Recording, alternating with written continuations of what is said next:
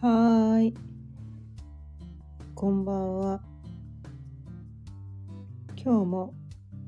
6時になったので、ちょいわるおかんの夕飲みほろ酔いトーク、やっていきたいと思います。今日は第40回ということで、自分のときめきポイント知ってる？っていうお題でお伝えしていきたいと思います。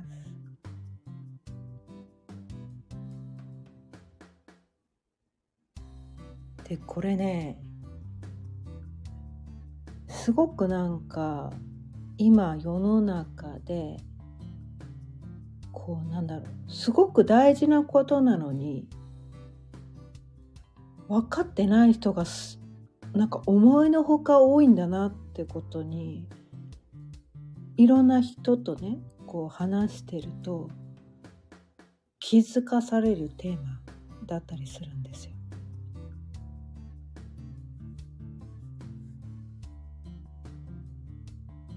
よくねこうやりたいことがありませんとかえあなたどんなこと好きなんですかとか聞くとあわかんないですとか。それを聞いた時初めいやその人おかしいよとか思ったんですよ私は。いやあなたおかしいですみたいな。いや自分のことなのに自分が何が好きかわからないって。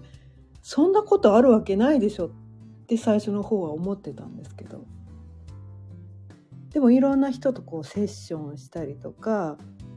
いろんなねコミュニティとかなんかそういうところでこう活動を始めるようになってそういう人が今の日本にはものすごく多いっていうことに気づかされてもう私ね愕然としたんですね。なんか私が思ってる以上に過去の私はねすごい自分がこう不幸な星のもとに生まれて私めちゃめちゃ不幸な人だって自分のことを思い込んでたんですけどでもねあれ？ひょっとしたらなんかこうある一定の方向から見た時にはそうかもしれないけど違う角度から見た時はあ全然そうじゃないのかもしれないっていうのにねすごい日々日々なんですよ本当に日々気づかされる感じなんですね。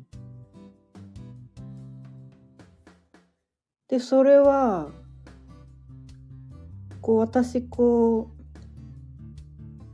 子供の頃から人が経験しないようなすごく辛い出来事いっぱい経験してきたんですけどそれと同時にこう夢中になれることがいつもあったんです。私これ好きっていうのがもう物心ついた時からずっとあったんですよ。まあそれがね、まあ一番最初は本だった。もういつも本に夢中になってて、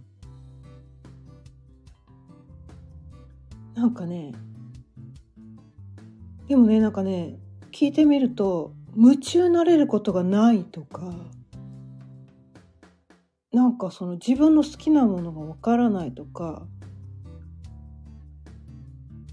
なんかそれがない人っていうのはこの世にはかなりの割合でいるっていうのは分かってあれ？みたいな。私って辛いこともあったけど毎日こう何かに夢中になれてる時間も確かにあってそういう意味では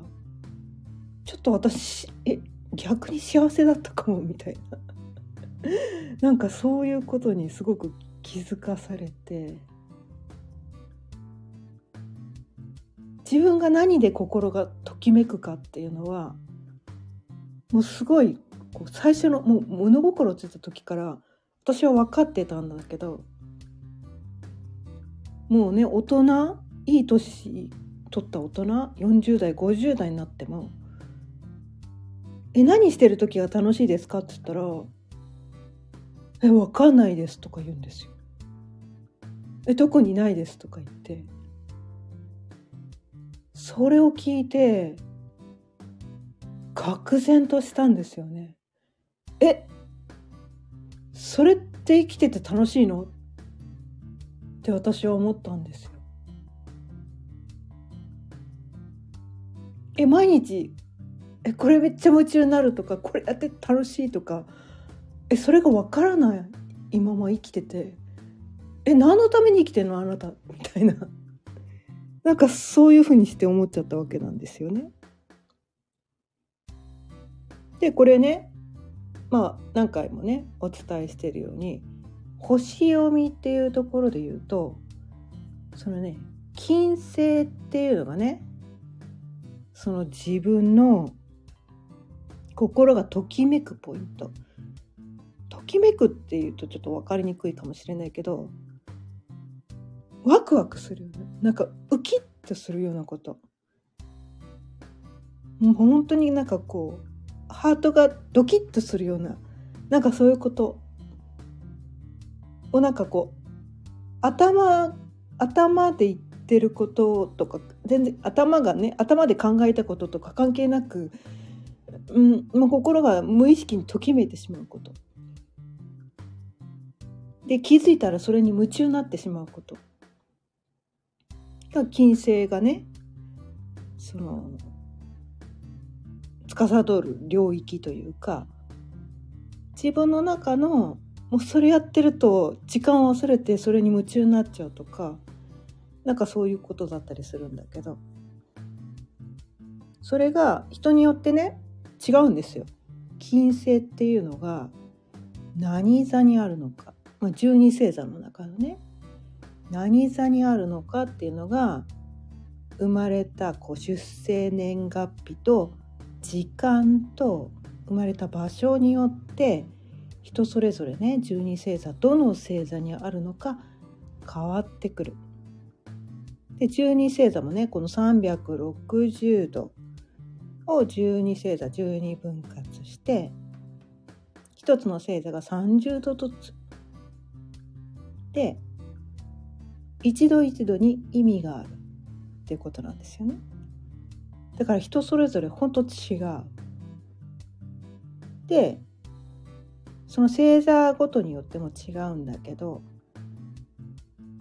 そのねホロスコープ360度っていうのが、まあ、12分割されてその星座とは別にハウスっていう概念があって1ハウスから12ハウスまで分かれてるっていうことなんですね。でその何ハウスにあるのかによっても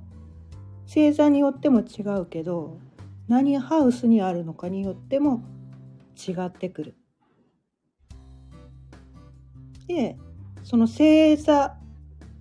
金星がね何座にあるのかによって変わってくるっていうのはどういうどういうのが好きかみたいなどういうことで心がときめくかっていうのが何座な何座に金星があるかで決まってくるんだけどハウスっていうのはどういう場面というかどういうジャンルというかどういうジャンルのことに対してこう心がときめくのかっていうのが分かってくるみたいななんかそういう感じで読み取れたりするんですよね。でこう私なんかねこうこういうのが好きってこういうのがときめくって自分で分かってる人だったんだけどそれ分かんない人がめちゃめちゃ多いっていうのを知ってでもねそれって自分で気づいてないだけで絶対にあるんですよ。その人が心がときめくポイントって絶対にあるんだけど本人が私これに対してときめいてるって自覚がないだけだったりするんですよ。自覚がないだけ。だからその星座とか星座がね何座にあるのかあの金星っていう金星が何座にあるのかで何何ハウスにあるのか1から12までの何ハウスにあるのかっていうのがすごくヒントになるんですね。可能性ってこう5万とあるんですけどいや私何でときめくのか分かんないっていう人に対してこのようにこう数えきれないぐらいの可能性の中で探すってすごい大変なんだけどでもそのね星読み、まあ、ホロスコープっていうのを使ってこの星座さんに金星があると多分こんな感じのことでときめくはずだよねとかこのハウスにあったら多分こういうジャンルのことでときめくんじゃないの？みたいななんかそういうヒントがもらえるわけなんですよ。で人ってねこうこの世の全ての中から可能性を見いだすってすごい大変なんですよ。ものすごく可能性ありすぎて分かんないから。でもこう枠を決めてもらうことによってこのジャンルの中だったら何があなた好きって言ってこう枠を決めてもらうと結構探すの簡単だったりするんですね。でそのためのヒントをもらうのがこの星読みだったり先生術だったりしてなんかねままあ過去の私もそうだったんだけどこのまあ、占いっていうのはなんかこう占い師が一方的にこうあなたはこういう人ですって決めつけるものなのかと思っててなんかそうえ私そうじゃないのになんであなた私の何を知ってるのかわからないけどなんであなたにそんなこと言われなきゃいけないんですかみたいな。一方的に決めつけないでくださいみたいな。なんかそういうすごい反骨精神があって反骨精神。があってすごいなんかこうもやっとするとかムカッとするところ なんかそういうところがあったんだけど私がお伝えしてる星読みとかね星読み講座とかあの動画講座あったりするんですけどそれっていうのは自分の中の可能性を、ね、自分の中にあるその答えみたいなのをその枠を一個ずつ狭めることによって探しやすくするっていうのかな。例えば宝探ししましょうって言って世界中のどこかに隠してありますって言ってたらそれ探すのめっちゃ大変じゃないですか。いやどこ探せばいいんだよみたいな。いや一生かかっても探しきらんわとか思うけど例えば東京の品川区のあるビルの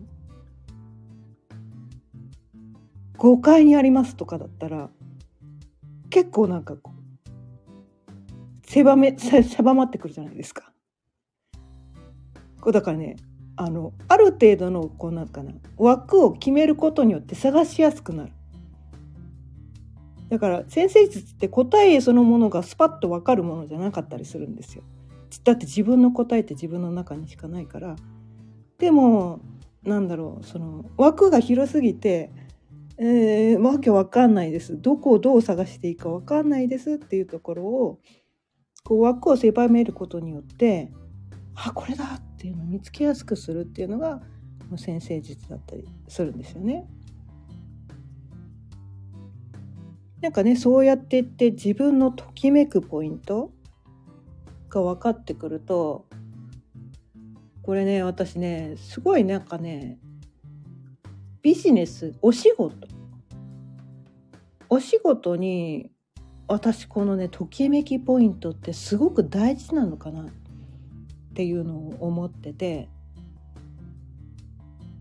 こう好きなことを仕事にしましょうとか言ってねよく言うけど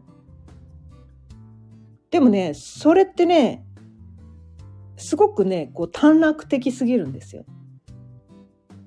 例えば歌歌うのが好きだから歌手になりたいって言ってもこう歌手になるっていうのはいろいろこうハードル高いじゃないですか。ハードル高い。その夢が叶うっていうのは結構こう厳しいわけなんですよいくつものそのなんか難関をくぐり抜けていくいかなきゃいけないみたいなそうなんだけどこのね仕事に結びつけるこのときめきポイントのこう使い方っていうのかなそれをどう活用していけそれをどう仕事に結びつけていけばいいのかっていうとなんかねときめきポイントだけだとイコール仕事にはならない。けどとときめきポイントと自分が生まれ持った才能才能ねこ苦もなくできること苦もなくできることっていうのとあとはその経験ですよねそれまでにこう積んできた経験人生でねいろんなことをやってきた。でなんかその中でこううまくいったこととかなんか自分頑張ってなかったのになんかこれトントントンってうまくいってなんかやって楽しかったんだよねみたいな なんかそういうこと？組み合わせが大事なと思ってるんですよね。でも世の中の人ってそうなんていうのかなときめきポイントをすぐこう仕事に結びつけようとしたりとかあとは得意なことだけでなんか苦もなくできることだけを仕事に結びつけようとして、まあ、とは経験してきたこと、まあ、例えば資格を取ったからそれをすぐ仕事に結びつけようとするんだけどそれだけだとうまくいかないんですよね。やっぱねこのねときめきポイントがすごく大事になってくるんですよ。これね掛け算だと思ってて私は全部ね掛け算なんですよ。掛け算がすごく大事でこのときめきポイントも入れてあげる。でもただときめいてるだけじゃダメで経験とそのね得意なこととときめき。この3つの掛け算っていうのが一番その人が生きることなのかなって思ってて。だってさ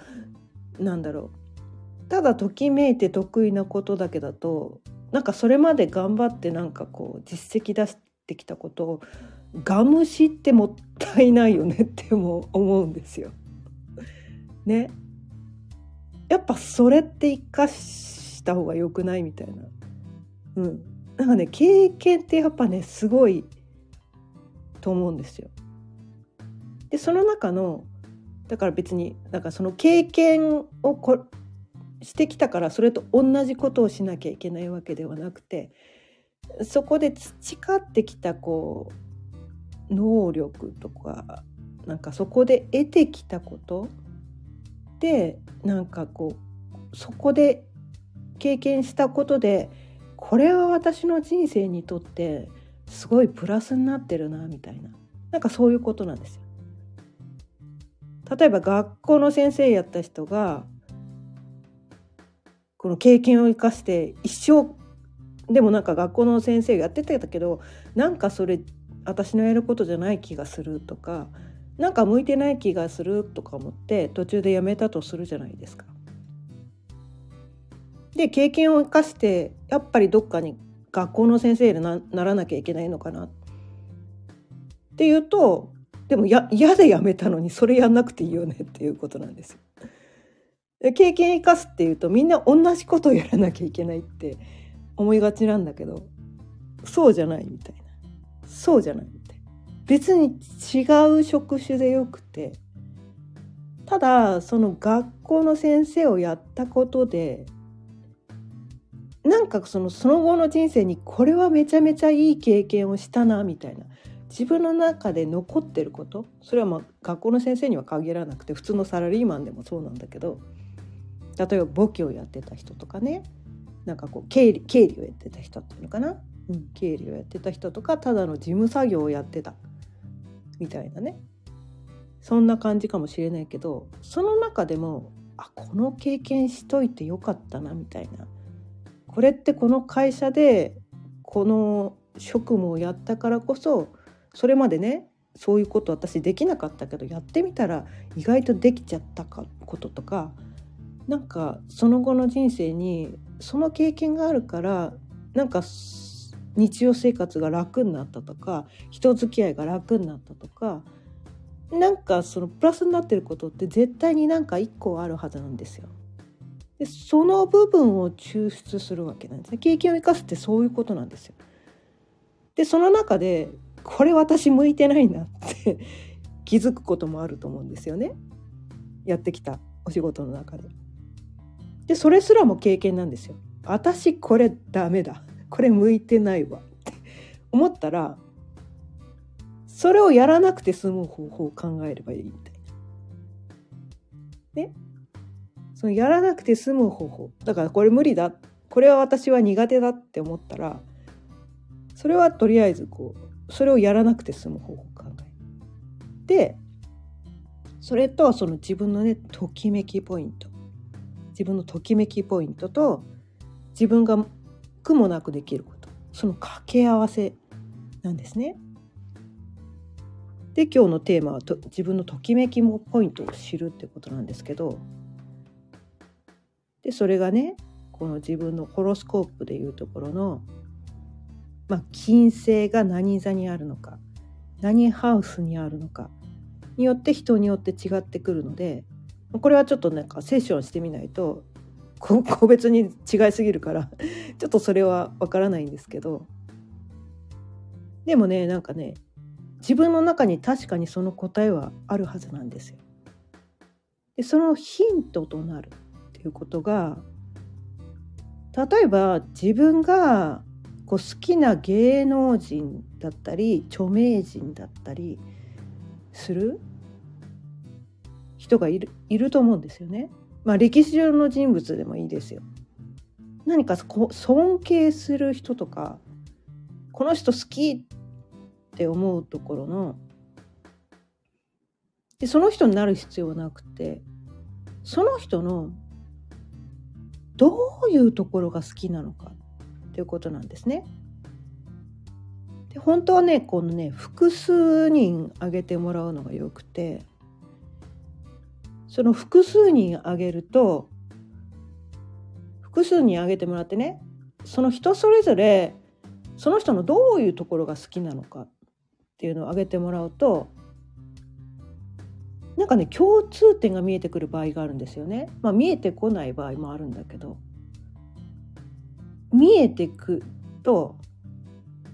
その自分のときめきポイントが分かったりするんですね。あ私こういうところが好きなこの人たちのねこういうところが好きなんだっていうのが分かってくる。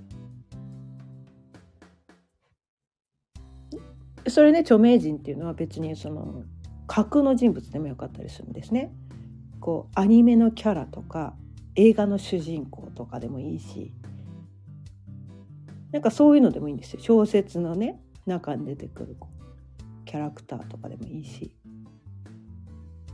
でその人がのどういうところが好きなのかみたいなのね。何か挙げてもらうと共通点が分かりやすくなる。みたいなね。そういう方法で見つけるっていうのもある。あとはねこう子どもの頃とかあと10代ぐらいのね思春期ぐらいの頃になんか自分にとってすごく影響を受けた出来事なんかあれがあったから私って今の自分があるんだなみたいななんかそういうこと？それはあの幼いね幼稚園ぐらいの頃でもいいしまあ若い頃ですね多分二十歳になるまでの間の出来事。うん、でそういうところでもなんかこう見えてくることがあるかもしれない。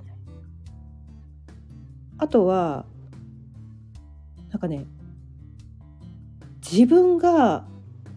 こう怒りポイントどういう時に腹立つかってことなんですね。今の世の中見ててなんかこうこれっておかしくないとかもっとこうなればいいのにとかあとはこう人と接しててイラッとすることですよね。なんでもっとこういうふうにできないのとかえ普通こうするべきじゃないのみたいななんかそういうことです。こう怒りが湧いてくるようなこと。それもね書いてみる片っ端からこういうとこが嫌だとかもっとこうなればいいのにとかあとはこう社会に対してねこの社会のこういうとこ間違ってるみたいななんせこう怒りポイントですよ自分の腹立つポイントもうねときめきっていうといいことばっかり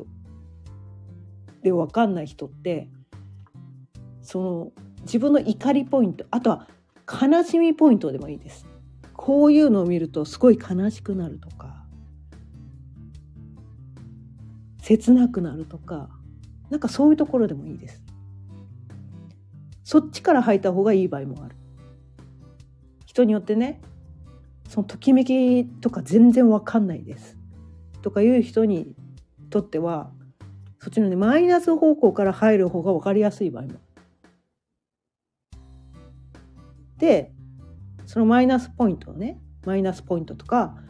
なんかあの怒りポイントとか悲しくなるポイントを書いてもらったらじゃあどうなったらいいと思ってるの？っ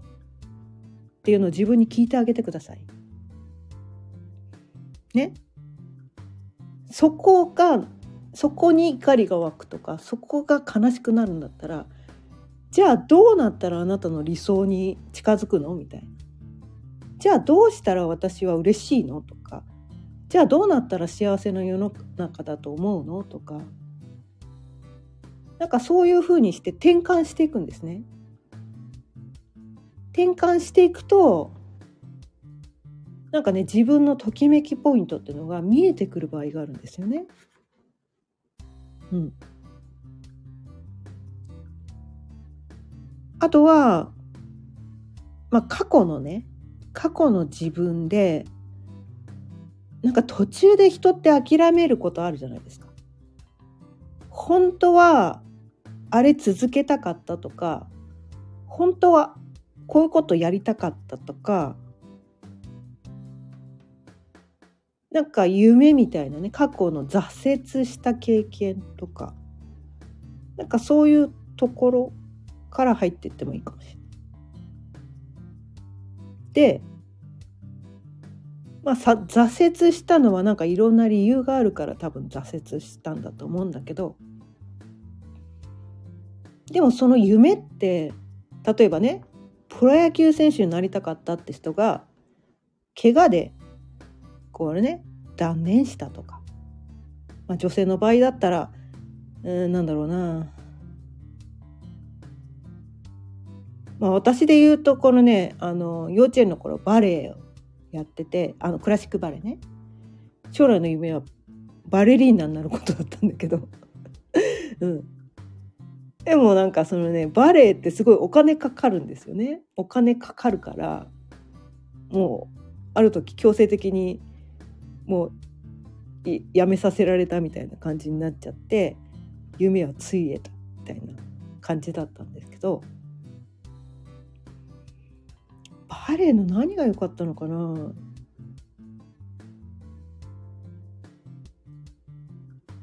なんかなんかやっぱり表現したかったんですよね私ね多分。自己表現をしたかったっていうのがあって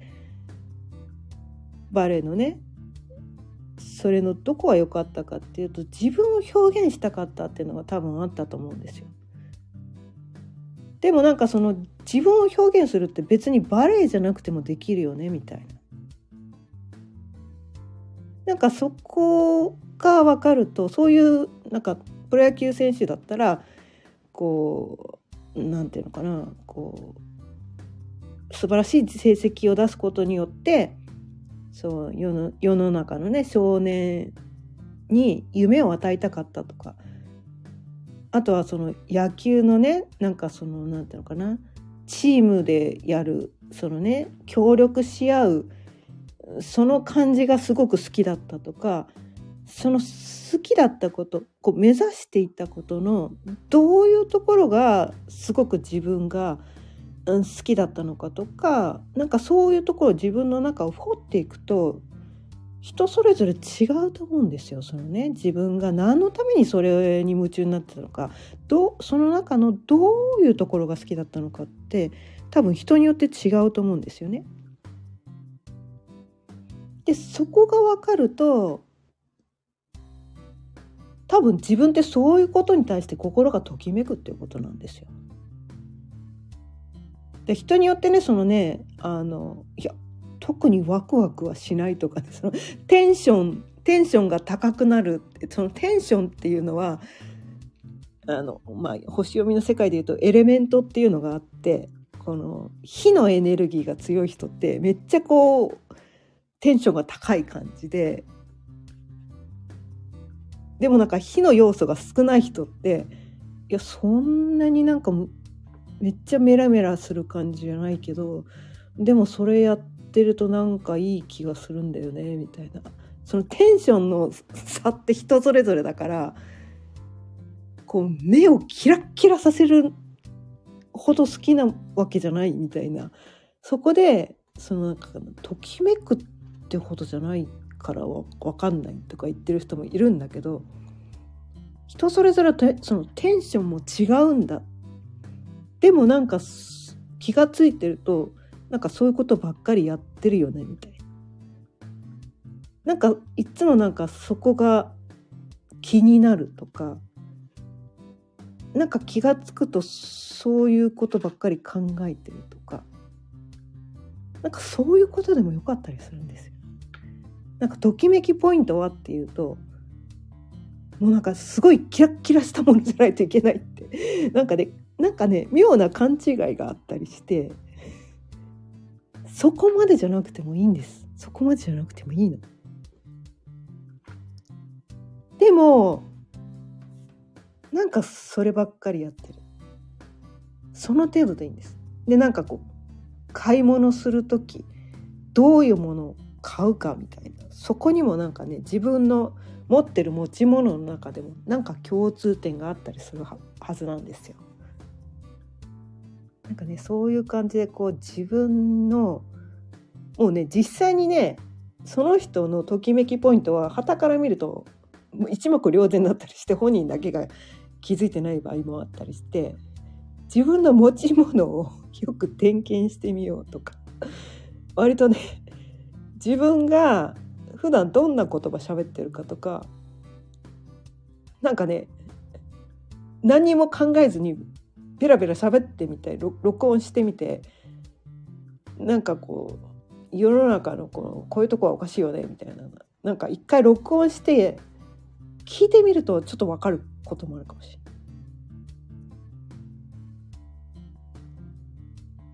い。なんか不満タラタラ言ってる人ってなんか共通点があったりしてなんかこういうことに対して不満に思ってるってその共通点が見つかるとその逆のことがその人のときめきポイントなんですよ。で自分はマイナス思考だからときめきなんてないとか言ってる人もそれは裏を返せばそのおかしい嫌だこれがなんか間違ってるって言いたいことの逆がときめきポイントなんですよ。視点を変えればいいだけ？みたいななんかねそんな感じでね探してもらえばいいかなって思います。ということで今日も30分過ぎたのでそろそろ終わりにしたいと思います。今日は、えー、自分のときめきポイント知ってる？というねお題でお伝えしてきました。まあ、自分の人生をね幸せに生きていくためにはその自分のときめきポイントを知ると認識すると多分幸せ度合いかなり変わってくると思うんですよね。うん、私はこれはね断言できると思ったので今日はこのことについてお伝えしてきました。毎日6時からだいたい30分ぐらいその日のテーマを決めていろいろお伝えしています。それではまた明日6時にお会いしましょう。今日も聞いていただいてありがとうございました。あ、うさじいさんありがとうございます。はい。また明日。さようなら。